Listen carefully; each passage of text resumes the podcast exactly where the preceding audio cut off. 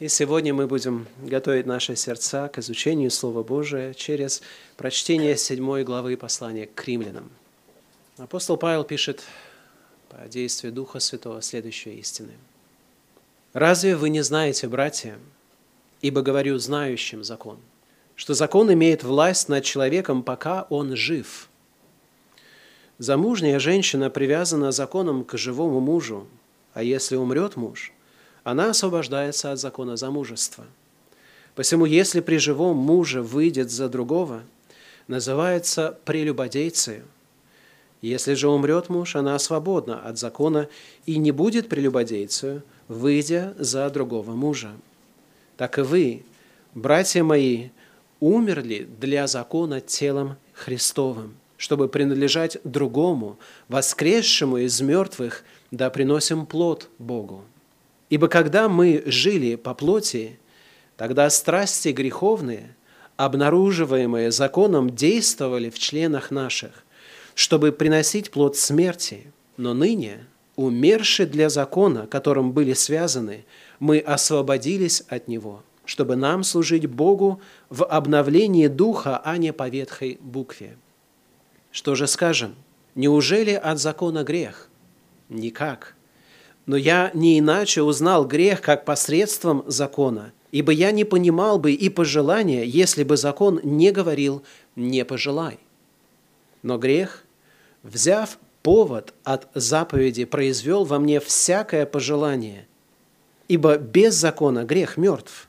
Я жил некогда без закона, но когда пришла заповедь, то грех ожил, а я умер – и таким образом заповедь, данная мне для жизни, послужила мне к смерти, потому что грех, взяв повод от заповеди, обольстил меня и умертвил ею. Посему закон свят, и заповедь свята и праведна, и добра. Итак, неужели доброе сделалось мне смертоносным? Никак, но грех – оказывающийся грехом, потому что посредством доброго причиняют мне смерть. Так что грех становится крайне грешен посредством заповеди, ибо мы знаем, что закон духовен, а я плотен, продан греху. Ибо не понимаю, что делаю, потому что не то делаю, что хочу, а что ненавижу, то делаю. Если же делаю то, чего не хочу, то соглашаюсь с законом, что он добр – а потому уже не я делаю то, но живущий во мне грех. Ибо знаю, что не живет во мне, то есть в плоти моей, доброе, потому что желание добра есть во мне, но чтобы сделать оное, того не нахожу. Доброго, которого хочу, не делаю, а злое, которого не хочу, делаю. Если же делаю то, чего не хочу – уже не я делаю то, но живущий во мне грех. Итак, я нахожу закон, что когда хочу делать доброе, прилежит мне злое, ибо по внутреннему человеку нахожу удовольствие в законе Божием, но в членах моих вижу иной закон, противободрствующий закону ума моего и делающий меня пленником закона греховного, находящегося в членах моих. Бедный я человек – кто избавит меня от всего тела смерти? Благодарю Бога моего, Иисусом Христом, Господом нашим. Итак, тот же самый, я умом моим служу закону Божию, а плотью – закону греха. Аминь. Мы с вами изучаем тему молитвы, серию проповедей, которую мы назвали словами ученика – научи нас молиться. Как сделать проповедь о молитве еще менее популярной, чем она является по умолчанию? Ну, избрать тему, которую я избрал сегодня. Пост и молитва. Сегодня люди в нашей стране имеют гораздо больше, чем предыдущее поколение имело в нашей стране. А, ну, кто еще жил во времена Советского Союза, вы помните, что такое пустые прилавки, очереди, талоны, нужно было все доставать, и не у всех были правильные знакомства и так далее. В Москве была ситуация полегче, мне говорят. Вот. Но за пределами Москвы те блага, которые были доступны москвичам, не были доступны простым советским гражданам. И после того, как период вот, кризиса и распада Советского Союза прошел, потихоньку а, материальное благополучие вернулось в таком а, количестве, что сейчас люди ломают голову, что покупать. Они начинают уже потихоньку быть э, избирательными в плане того, что, оказывается, не просто можно все покупать и есть все подряд, что лежит на прилавках. Нужно все-таки использовать разум в том, чтобы приобретать продукты э, и следить э, за своей диетой и так далее и тому подобное. Но то, что действительно, я думаю, изменилось в менталитете людей, что люди сейчас все больше и больше начали жить для своих плотских удовольствий просто для того, чтобы создать комфортную жизнь. Раньше комфортная жизнь была очень трудно досягаемым такой целью. А все к ней тоже все равно стремились, но Сейчас комфортная жизнь – это, в принципе, достаточно достигаемая цель для многих. Понятное дело, что не для всех. Но даже люди, которые сейчас живут вот за чертой бедности, имеют все-таки гораздо больше каких-то отношениях, чем а, люди, которые жили ранее. Люди живут для плотских удовольствий, люди неверующие откровенно для этого живут и не прячутся ни зачем, наоборот, делают как раз парад своего рода, а постоянно из того, что они могут что-то для себя приобрести и испытывают эти удовольствия, и делают это, в принципе, с неудержимостью, с ненасытимостью. Христиане, люди верующие, они научены отчасти в Слове Божьем Духом Святым отвергать всякого рода греховные удовольствия. Несмотря на это, даже многие христиане все-таки уловляются в сети греховных удовольствий. Но в целом, то есть они учатся, их в церквях постоянно учат, чтобы они отвергали греховные удовольствия.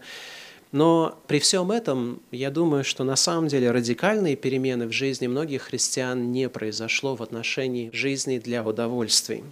Просто а, свобода во Христе стала для них поводом находить удовольствие в не греховных сферах, а в других сферах. Но смысл, желание сердца и нацеленность человека приобретать вот эти материальные блага и всячески окружать себя материальными благами – она не меняется даже в среди тех, которые именуют имя Христа. И вместо того, чтобы стремиться к полноте жизни в духе, христиане стремятся просто адаптировать учение Христова к тому, чтобы оно служило для комфорта их плоти, для комфорта их жизни. Сегодня слово «комфорт» – это слово, которое желанное слово. Люди живут для того, чтобы это иметь, в своей жизни, и очень много наших усилий, они направлены как раз на этот комфорт. И одно из проявлений а, вот этой зависимости, по большому счету, к а, жизни в комфорте, к стремлению к удовольствиям, удовлетворению вот этих вот, может быть, не откровенно греховных, но все-таки желаний плотских, является отсутствие или же в большой степени пренебрежение развитой и библейски правильной практики поста, в жизни многих верующих и даже иногда целых церквей. Но если вы читаете Библию, тогда вот а, слово «пост», оно все-таки постоянно теребит вот наше внимание. Мы обращаем внимание, что люди постились, Видим, как люди постились, Моисей постился, Давид постился, Иеремия постился, Даниил постился, Немия постился, Есфирь постилась, Иисус постился, Иоанн Креститель постился. Иисус учил, что ученики его будут поститься. Помните эпизод в Евангелии от Матфея в 9 главе приходят к Иисусу ученики Иоанновы и говорят, почему мы и фарисеи постимся много, а твои ученики не постятся. У меня такое впечатление, что это хороший вопрос задать сегодня. Почему огромное количество людей практикует пост. Причем, ну, вы знаете, что пост – это не сугубо христианская практика, то есть она выходит за пределы даже христианской церкви или христианского сознания. И тем не менее, если брать даже христианский мир, в широком понимании, да, то мы знаем, что многие христиане практикуют пост. В православии, в католицизме есть обязательные посты. А, и многие, на самом деле, христианские вероучения, течения, они так или иначе вбирают в себя пост. Если вы читаете историю церкви, христианской церкви, то вы не можете уйти от понятия поста. Пост присутствует везде. Все христиане практиковали пост в той или иной степени. Итак, а, приходят, значит, а, ученики Иоанновы, спрашивают, почему мы и фарисеи постятся много, а твои ученики не постятся. И сказал им Иисус, могут ли печалиться сыны чертога брачного, пока с ними жених? И это объяснение как раз то, которое было, в принципе, понятно, потому что в день, в день праздника пост был, в принципе, запрещен. Это было неприлично, неправильно поститься в день торжества. И свадьба или брачный пир – это один из таких дней, и тогда нужно было отложить все свои переживания для того, чтобы можно было предаться радости. И мы видим, на самом деле, в Слове Божьем такие наставления – книги Неемии или, может быть, Ездры, где мы видим, что люди, которые праздновали праздник Кущей, но плакали от того, что вот они видели, что храм уже совершенно не такой, каким они помнили его. Они говорят, не печальтесь, не, не, не плачьте, не впадайте вот в это состояние, потому что сегодня праздник. Ободритесь, ешьте, веселитесь.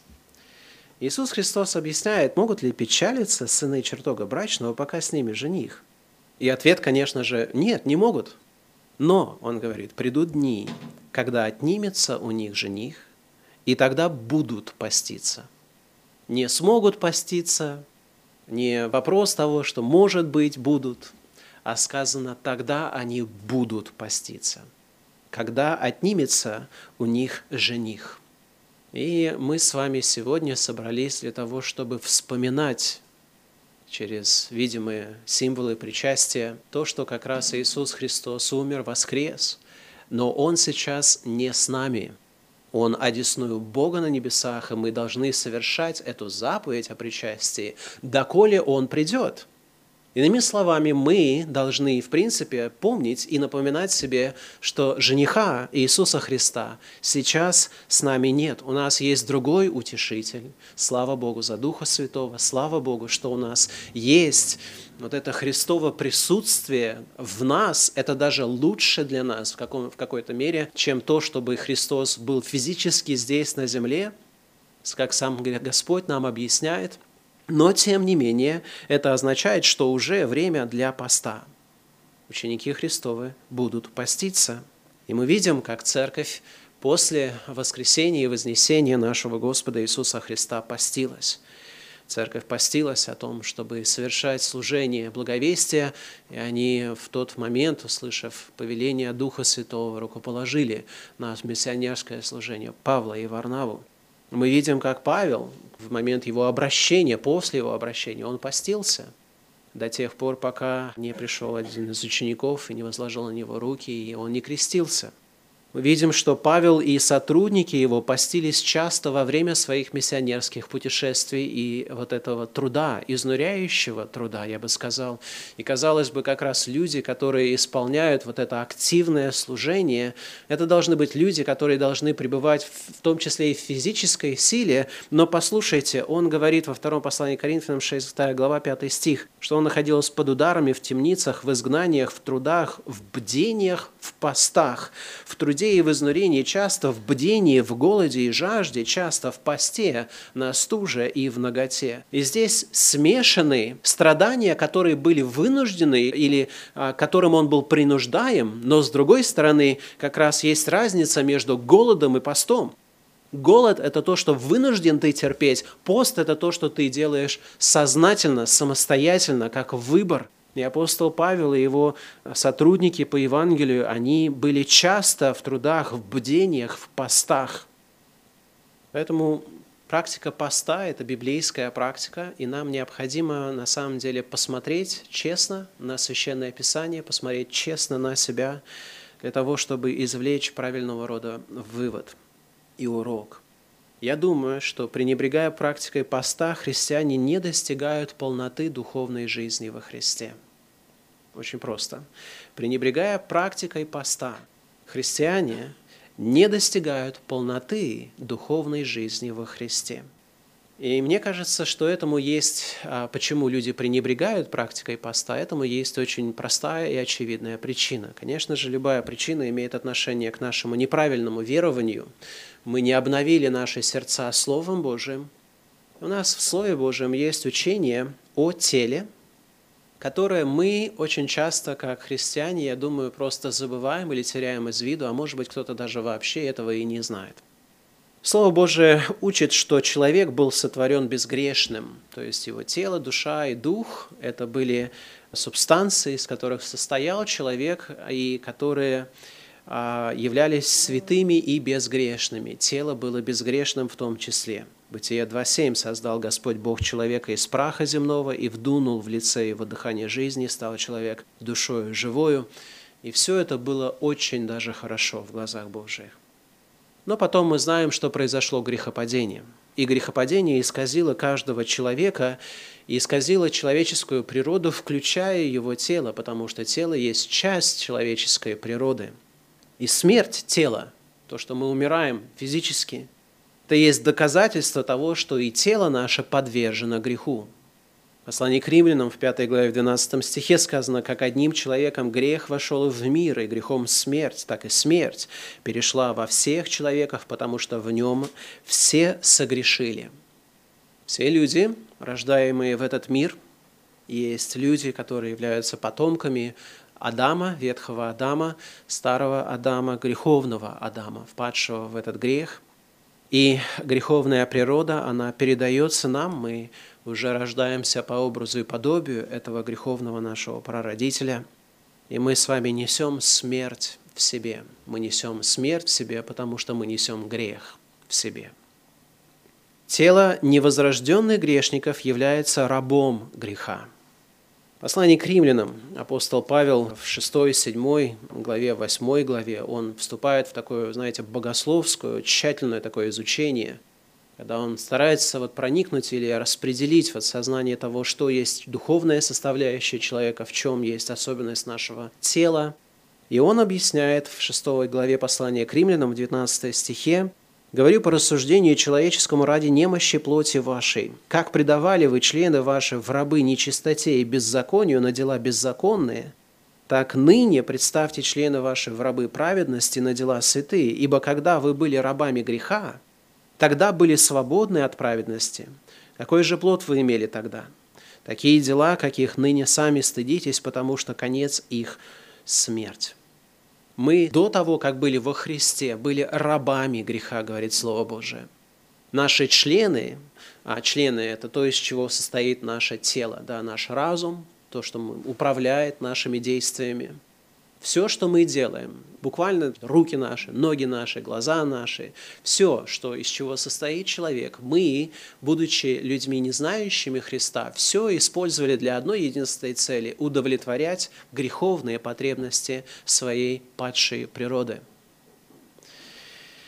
Христос, согласно Евангелию, пострадал в теле на кресте – и в этом страдании Он разрушил власть греха над верующими в Него. Он разрушил власть греха.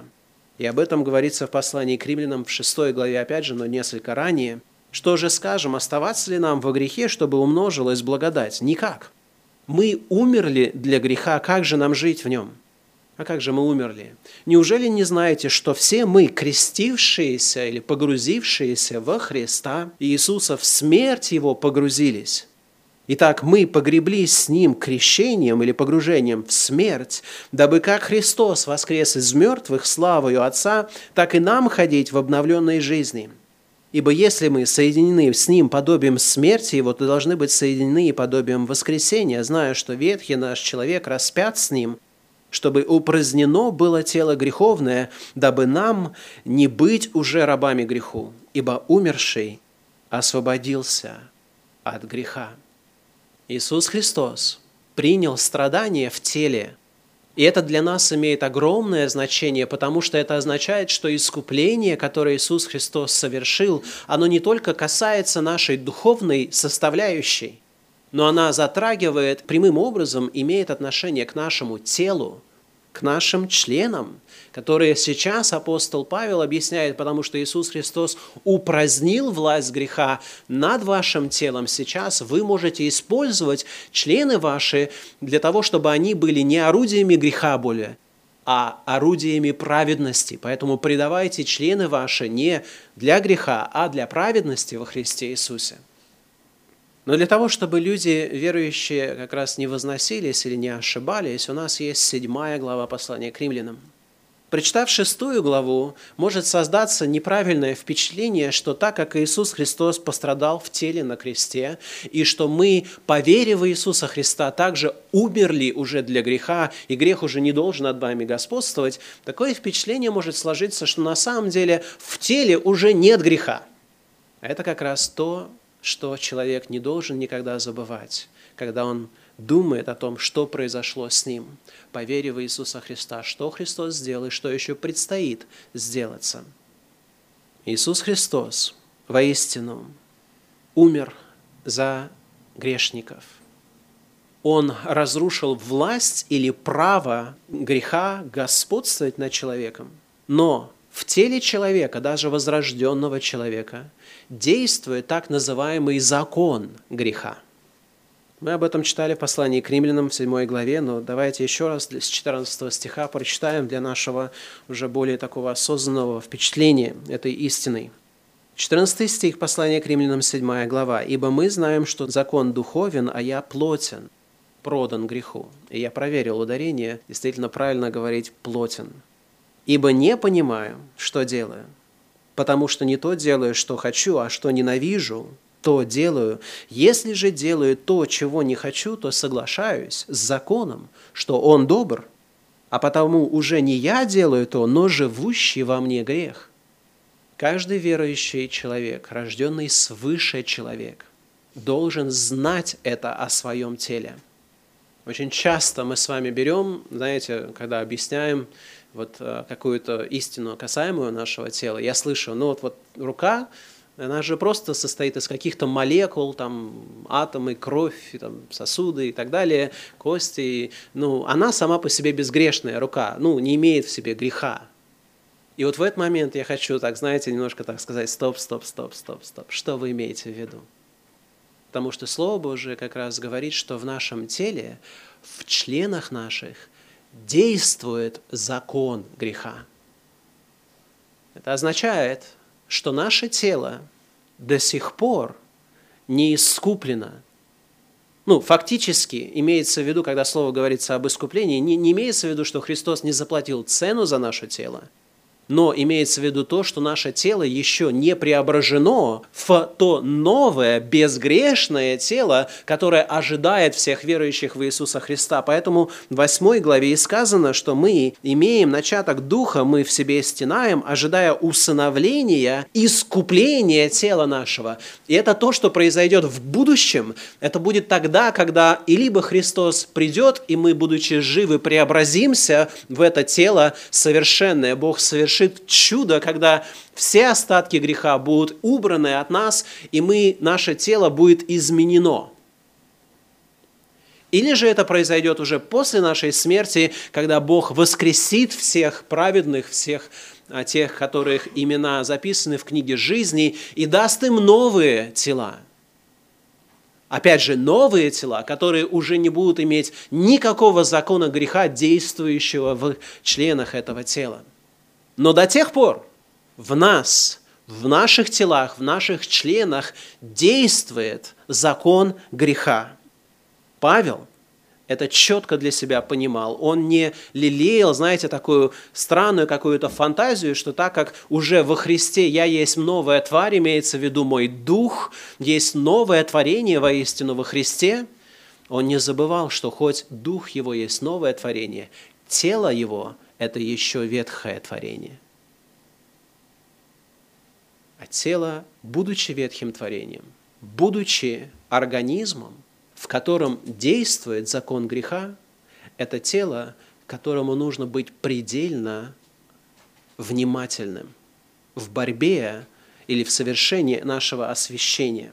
Потому что иначе мы с вами просто будем, знаете, вот бороться против греха, И не зная, откуда источник того, что мы поражаем и постоянно в той или иной сфере нашей христианской жизни, мы просто будем направлять свои усилия не туда, соответственно, бороться не с правильным врагом. И получается, что как раз очень многие люди живут и живут в поражении духовном. И потому что духом они как-то, знаете, несовершенно желают Христа, духом они не стремятся ко Христу. Многие как раз верующие люди – это люди, которые могут использовать язык апостола Павла и говорить как раз то, что я хочу делать, я не делаю. А то, что не хочу, делаю. Горе мне – Потому что куда я ни посмотрю, вот это противоречие, раздирающее на самом деле сердце любого верующего человека, который уже сердцем хочет быть святым и угодным во всем Богу, оно сплошь и рядом – и вот для того, чтобы мы с вами разумно поступали с нашим телом, в котором действует закон греха, мы с вами должны обратить пристальное внимание практике поста. Что такое пост? Ну, сейчас у нас не очень много времени, я не буду даже претендовать на то, чтобы я, знаете, изложил бы вам целиком библейское учение. Позвольте просто штрихи такие, наброски дать вам для того, чтобы просто мы могли немножко вот обновить наше мышление и начать об этом серьезно думать. Пост – это не средство для достижения плотских целей. Вы знаете, есть пост, а, люди сегодня, вот если взять вот слово пост и вбить это в интернет, в поисковой сервер, то вы посмотрите и вы увидите, что это очень популярная, оказывается, вещь. Есть диетологи и всякого рода люди, которые объясняют вам, что пост – это прекрасное вообще средство для того, чтобы обновить человеческую систему нашего внутреннего тела. Некоторые, знаете, есть даже такая поговорка «тот, кто ел, пока не заболел, тот должен поститься, пока не выздоровеет». И в этом есть определенная, знаете, степень здравости, но все, конечно же, в определенном должно быть с разумением, с разумом. И светское, совершенно не библейское понимание поста, оно сейчас очень популярно. Есть люди, которые смотрят на пост как на прекрасное средство избавиться от лишнего веса. Да, а сегодня как раз лишний вес – это такое проклятие, от которого все стараются избавляться, потому что у нас есть культ совершенного тела, и люди показывают свои тела, если им нечего показать, тогда они постятся, или всякие диеты используют, а вы знаете, что посты бывают полные или же частичные – так вот, современное слово для слова пост – это означает слово диета. Кто на диете, тот постоянно, значит, вот старается всячески использовать какие-то механизмы, чтобы вот раз и свое тело привести в правильную форму. Так вот, если вы думаете, что вот вы попаститесь и одним, знаете, выстрелом убьете двух зайцев, вы и Богу сделаете хорошо вашим постом. Почему бы нет? Я и лишний вес неправильно сброшу, да? Как, почему бы не попаститься? Тогда э, будьте уверены, что такое действие, оно не будет угодно Богу, потому что Бог видит наше сердце. Когда Иисус Христос в Евангелии от Матфея в 6 главе объясняет нам истину о молитве, то перед тем, как Он говорит о молитве, Он говорит и объясняет людям о посте, и Он говорит им, опять же, что не нужно делать. И он говорит, не делайте ваш пост так, чтобы все знали о том, что вы поститесь. Да, не будьте как фарисеи, которые искажают свои лица, знаете, делают такие печальные, страшные лица, ходят как убитые, для того, чтобы люди посмотрели на них и сказали, какой молитвенник, какой постящийся человек. Смотри на его, вот, его самоконтроль, такое вот самоотвержение – и фарисеи, а, они четко понимали, что у людей это вызывает восхищение, потому что действительно тот, кто может это делать, они вызывают определенного рода уважение к себе. Есть люди, которые на этом играют, и они зарабатывают себе популярность и определенный кредит, такой, знаете, определенного доверия. А я вот умею поститься, да, вот посмотри на меня, я худой, стройный и все дела. Опять же, это плотское средство. Несмотря на то, что выглядит, как будто ты умерщвляешь свою плоть, на самом деле ты кормишь другой аспект твоей плоти, который есть гордость и возвышение. Пост – это не голодовка. Да? Просто элементарное воздержание от пищи – это не есть то, что Слово Божие подразумевает под словом «пост». Потому что пост – это не столько отказ от чего-то, это стремление к чему-то – и не к чему-то, а к Богу. Пост – это действие, которое направлено на то, чтобы от всего, что мешает нам пребывать в живом, действенном общении с Богом, избавляться. хотя бы временно освобождаться от этих уз, для того, чтобы стремиться к Богу живому.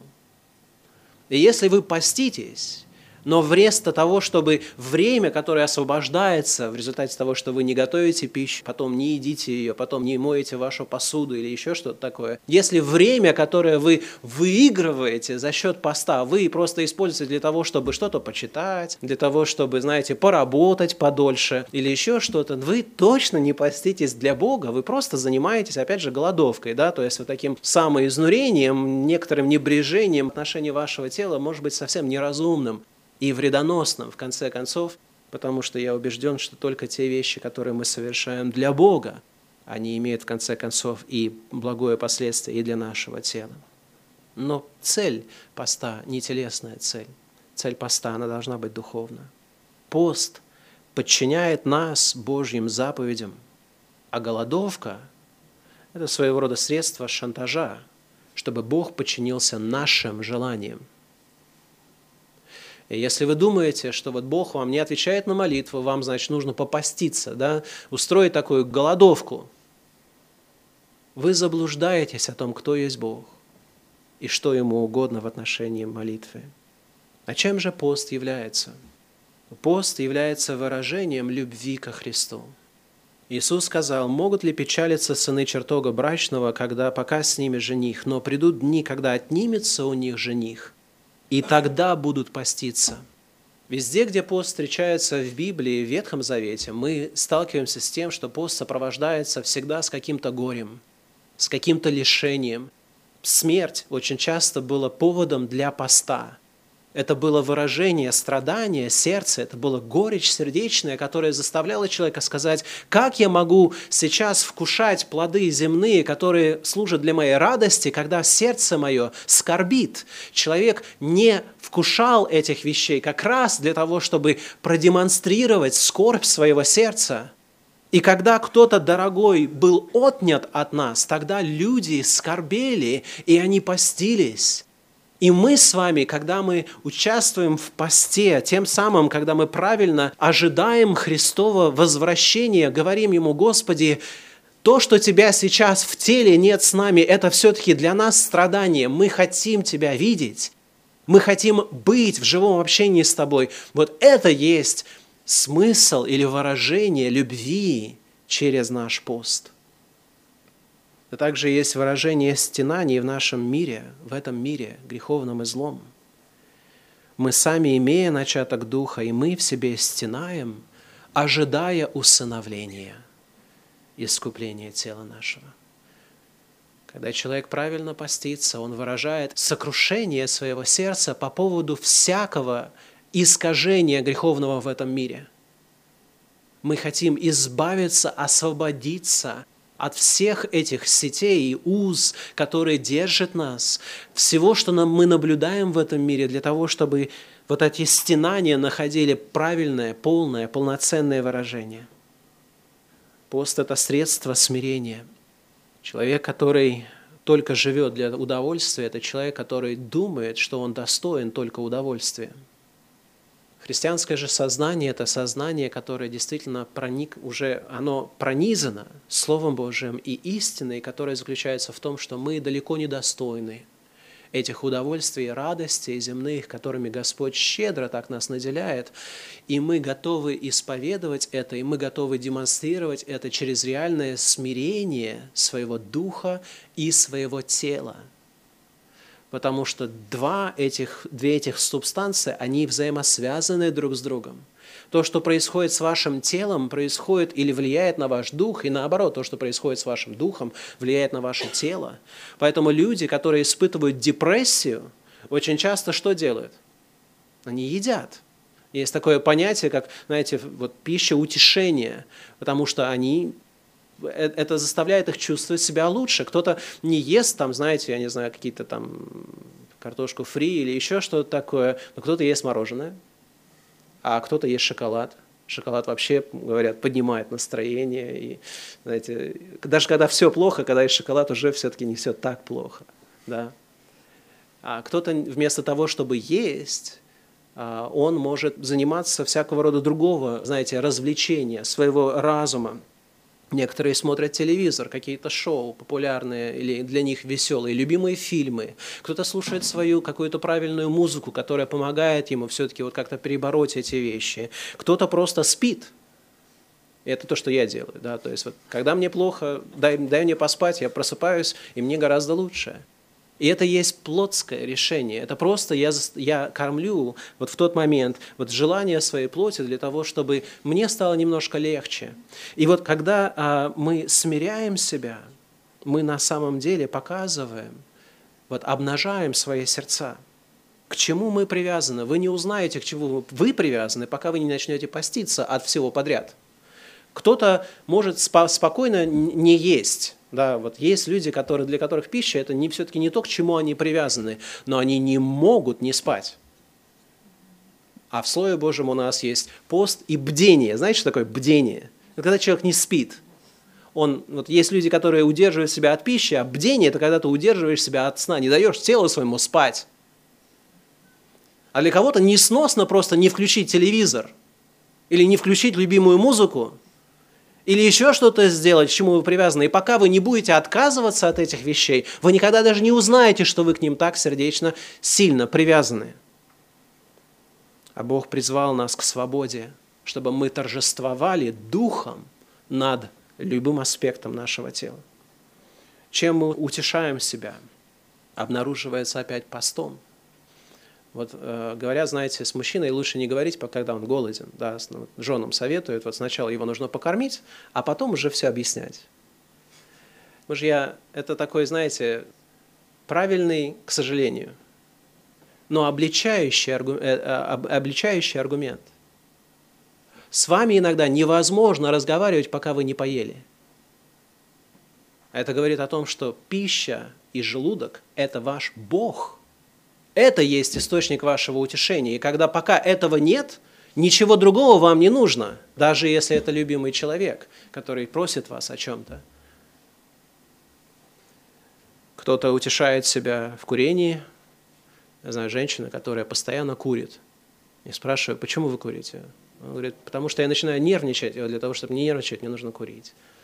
Кто-то не курит, он пьет алкоголь, кто-то делает, занимается наркотиками, в разновидностей вот этих вот наших удовлетворений очень много, и пост – это средство, которое позволяет нам обнаруживать все эти вещи. И, конечно же, пост – это есть средство, которое обнаруживает, в чем наша сила на самом деле, и какова наша сила.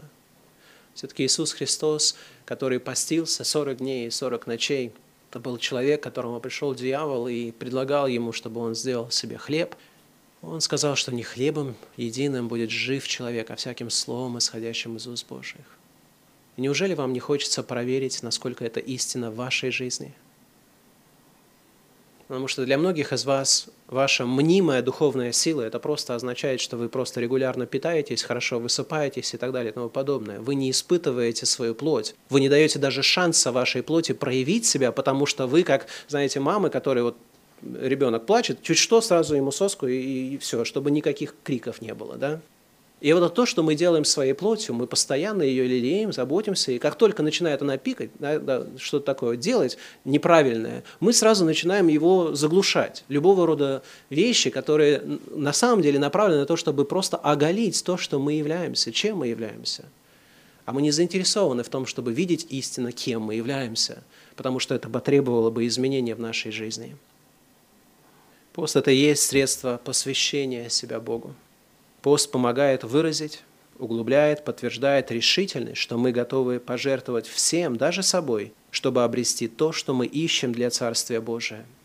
Слова Андрея Мюррея. Действительно, как мы можем говорить, что мы прежде всего ищем Царствие Божие и праведности Его, если на самом деле все, что мы делаем, прежде всего, это забота о нашем теле – первое, что мы делаем, главное, что мы делаем, это просто забота о нашем теле. Пост – это средство, которое делает нас более благодарными за то, что у нас есть. Серьезно. Попробуйте от чего-то отказаться достаточно долгое время, и потом даже кусочек простого хлеба будет для вас сладким блюдом. Пост – это средство освобождения от бремени плоти, потому что плоть наша, она все-таки желает противного духу. Она борется против этого. И я это четко понимаю. Я уже говорил о сне, да. Вот моя плоть, она очень сильно борется за то, чтобы я ей дал то, что она хочет утром. Прям борется за это. Я удивляюсь, насколько неустанно это происходит. Единственный способ бороться, это значит, нужно ослаблять эту плоть. Ее нужно ослаблять, потому что плоть, она, силь... она становится гораздо сильнее, чем больше вы потакаете. Вы знаете это о своей плоти. И пост – это средство укрепления духа в молитве. Пост – это воздержание от всего, что мешает молитве, сказал Эндрю Бонар, шотландский служитель. Пост освобождает время для молитвы. Он напоминает молиться, потому что каждый раз, когда вы чувствуете вот эти вот желания поесть, вы вспоминаете, почему вы отказались от пищи, и это побуждает вас к молитве. И пост на самом деле помогает концентрировать ваше внимание. Многие люди, когда они молятся, они обнаруживают, что вот они начинают молиться, но через пять секунд проходит какой-то шум, какое-то что-то промелькает в их сознании, и у них внимание уже все ушло. Они только потом, через минут пять, вспоминают, что они, оказывается, еще и молились в этот момент, ну, вот, до этого. И вот это отсутствие концентрации в молитве, это как раз то, что э, пост в чем помогает действительно. Он помогает нам бороться в этом отношении за концентрацию, за то, чтобы мы с вами не были рабами нашего тела. Кто-то называл наше тело как лошадь. Да, и задача христианина – это поддерживать это тело в правильном состоянии, то есть давать ему достаточно, но не так, чтобы она обленилась. На самом деле в этом есть очень здравое понимание того, как мы должны относиться к, этому, а, к этой практике поста. Наше время сейчас а, подошло к концу, нам необходимо приближаться уже к совершению вечери. Я точно не смог объяснить или дать конкретные рекомендации о том, как вы должны поститься, но я надеюсь, что то, что было озвучено, оно заставит вас немножко глубже подумать о том, каково есть на самом деле ваше христианство. И чего вы на самом деле готовы лишиться для того, чтобы обрести больше Христа. Одной из мер – Одной из средств познания этого есть практика воздержания, которую мы называем пост. И пост может быть не только от пищи, как уже вы понимаете из а, того, что было сказано. Это может затрагивать, в принципе, любую сферу нашей жизни, нашей жизнедеятельности, опять же, для того, чтобы мы могли углубляться в молитве. Пост и молитва естественное выражение поста – это есть усиленная, направленная молитва это есть поиск Бога, это есть исповедание нашей жажды общения с Ним. И Слово Божие говорит тем, кто ищет Его, Он воздает. Отец наш Небесный, мы благодарим и славим Тебя за то, что Ты любишь нас. Благодарим Тебя за чудо Твоего спасения во Христе. Мы благодарим, что Он избавил нас от власти греха. И благодарим, что есть благодать в нас во Христе, не быть рабами своих желаний, но подчинять свое тело для Христа, для Его славы, руководить им, направлять его, делать из него послушный инструмент для служения Богу. Прошу Тебя, Господь, все то, что я не смог объяснить Духом Святым Твоим, вложи в сердца размышляющих и вникающих в Слово Твое. Прошу Тебя, Господь, чтобы это наше пребывание у ног Твоих в общении вместе послужило к тому, чтобы мы обновились в своем духовном возрастании, поиске, стремлении к Тебе. Господь, прошу все это во имя и для славы нашего Господа Иисуса Христа. Аминь.